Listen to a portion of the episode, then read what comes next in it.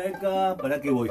Vale, Porque me decís que estoy muy lejos y no, y no se me escucha bien. Claro. ¿Viste? Como el último que no se escuchó bien, disculpen. No, sí se escuchó bien, pero es Ah. que tiene que estar más cerca. Ah, ahí va. Bueno, pero tan lejos como los astros no. No, tan lejos, tan no. cerca como los meteoritos, porque también sería un astro, un meteorito. Sí, algo así. Podría considerarse. Están llenos de oro, dicen ahora. O sea, es que estaba recorriendo el patio y esto de los astros lo que tiene es que me deja girando, ¿viste? La cabeza.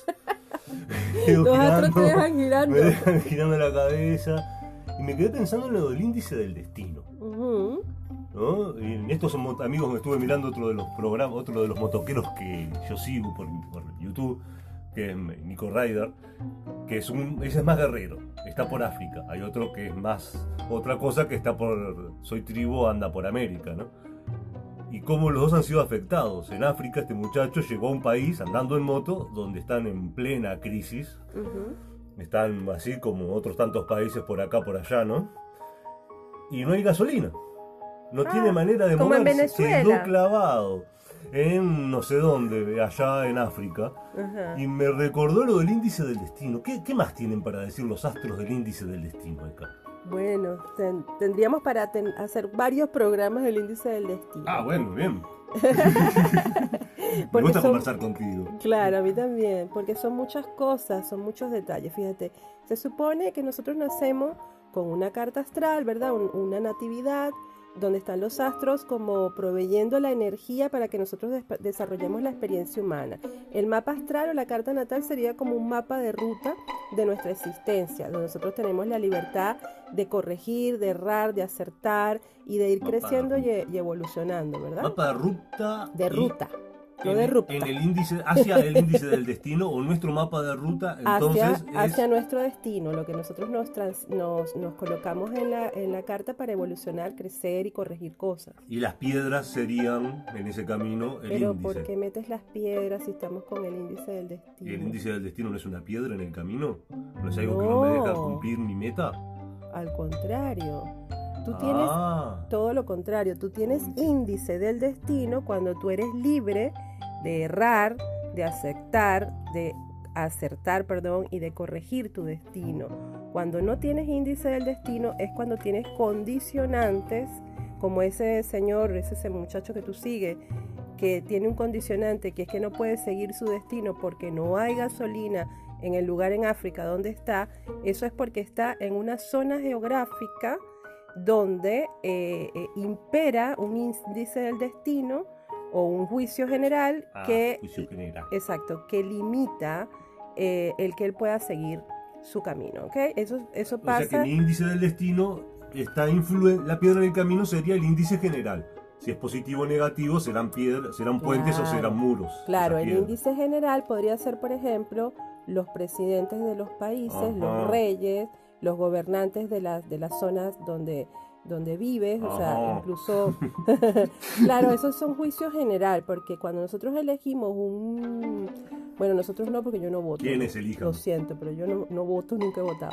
Pero cuando eligen un gobernante, están dándole a ese gobernante ese mayor índice del destino y rebajando a el grupo como tal a- hacia las decisiones de ese gobernante.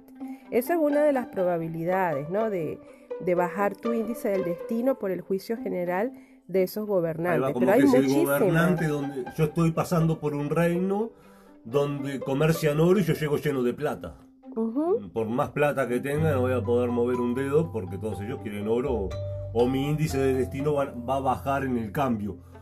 Voy, a, voy a tener que pedirles oro a ellos para poder moverme en ese reino que les gusta el oro y voy a tener menos porque mi plata vale menos y esas cosas. Algo así se podría interpretar. Sí, tú lo puedes interpretar así. En realidad de- eh, eh, son las dependencias que tenemos. No solamente con los gobernantes, con todo. O sea, tú puedes tener dependencia cuando tienes un hijo. O sea, si tú tienes un hijo, ya tu índice del destino baja.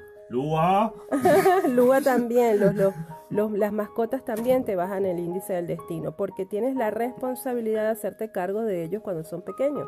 Ya cuando ¿y están cuando son grandes, grandes? Ah. bueno, pero se supone que cuando están grandes ya no, ya tu índice del destino aumenta. Es decir, que el índice del destino baja y aumenta en diferentes etapas de nuestra vida. Cuando somos niños, por supuesto, o cuando dependemos de, de los padres o de un marido o de una marida. Pero ese índice del destino está influenciado por el coso general.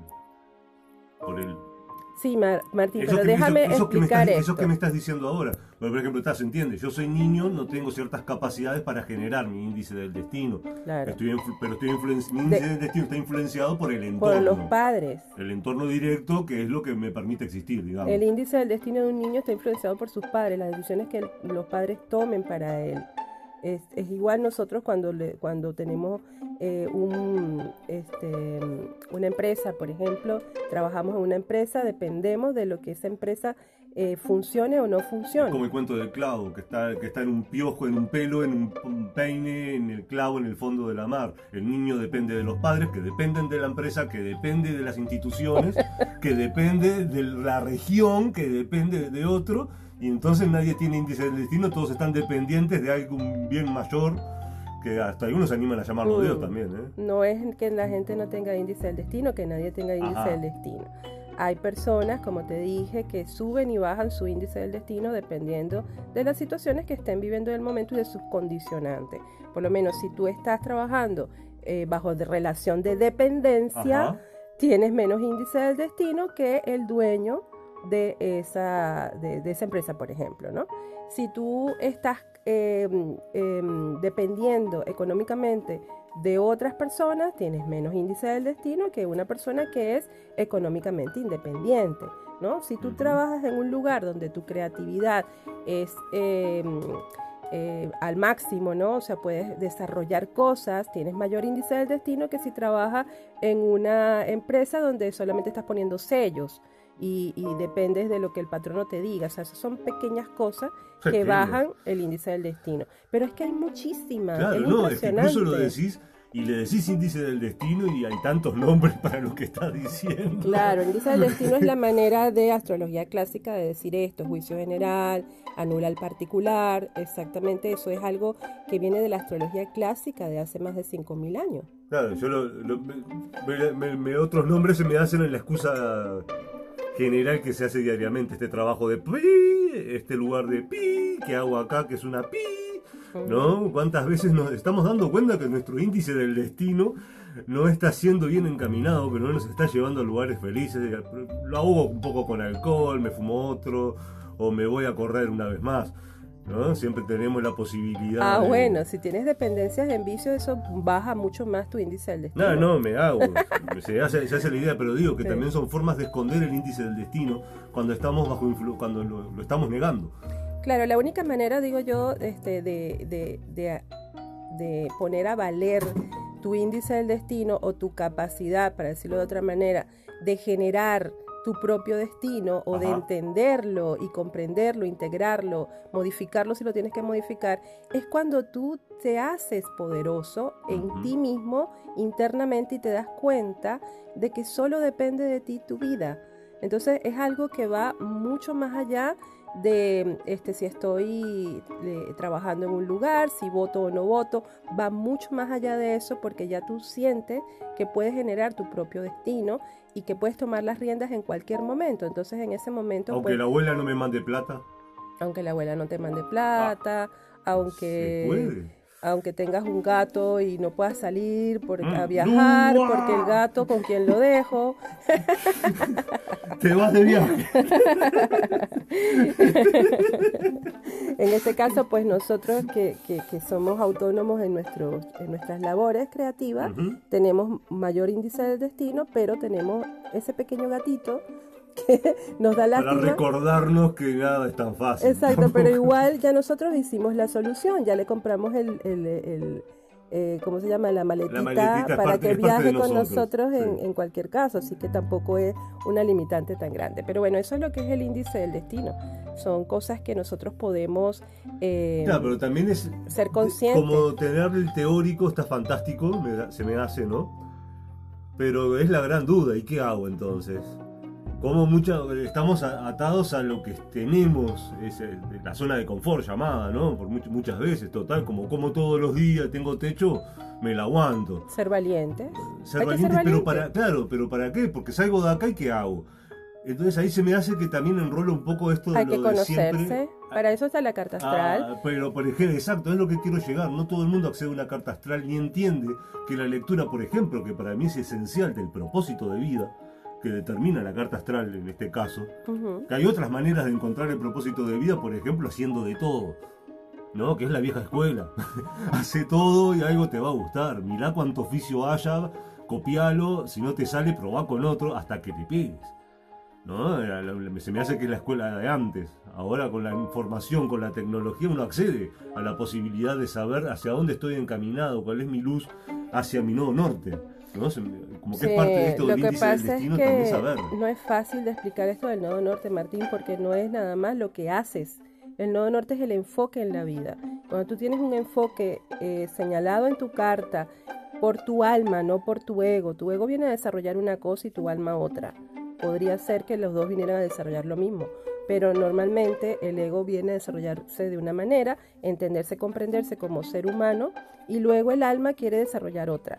Ese enfoque del alma es lo que es el nodo norte. Entonces no, no siempre tiene que ver con la labor que haces, ¿no? Con lo que haces, sino con el enfoque que le das a lo que haces. ¿Cómo lo hago? Exacto. ¿Y eso qué pasa con el índice del destino? Cuando tú estás en el enfoque del alma o el propósito de vida del alma, entonces todo lo demás, que es energía, se acomoda para que tú puedas desarrollar tu índice del destino del alma, que Armoniosamente. viene siendo un nivel, digamos, por decirlo de alguna manera, eh, superior a el índice del destino, porque el índice del destino es en el plano de la 3D, en el plano de la materia, en el plano de donde damos el poder a otros para que nos resuelvan la vida o porque creemos que eso es así y nada más.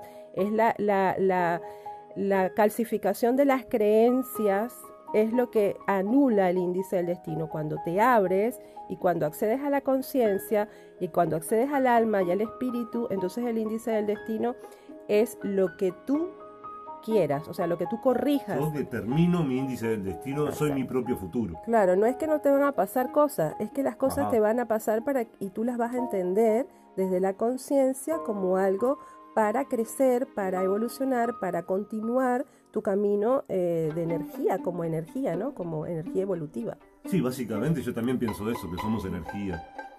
Somos somos. un montón de materia que hemos comido desde chiquito, desde la teta, eh, desde que nos hemos generado vibrando a este sueño material llamado vida, ¿no? Somos tanta energía como la piedra que está al lado nuestro, que también tiene energía, si no, no nos daría ganas de patearla cada rato. Cada vez que pasamos por ahí pateando la misma piedra. Pero ser conscientes de que esa piedra, más allá de un simple catarsis a la cual patear hasta el final, Ujú, también se puede construir un puente, ¿no?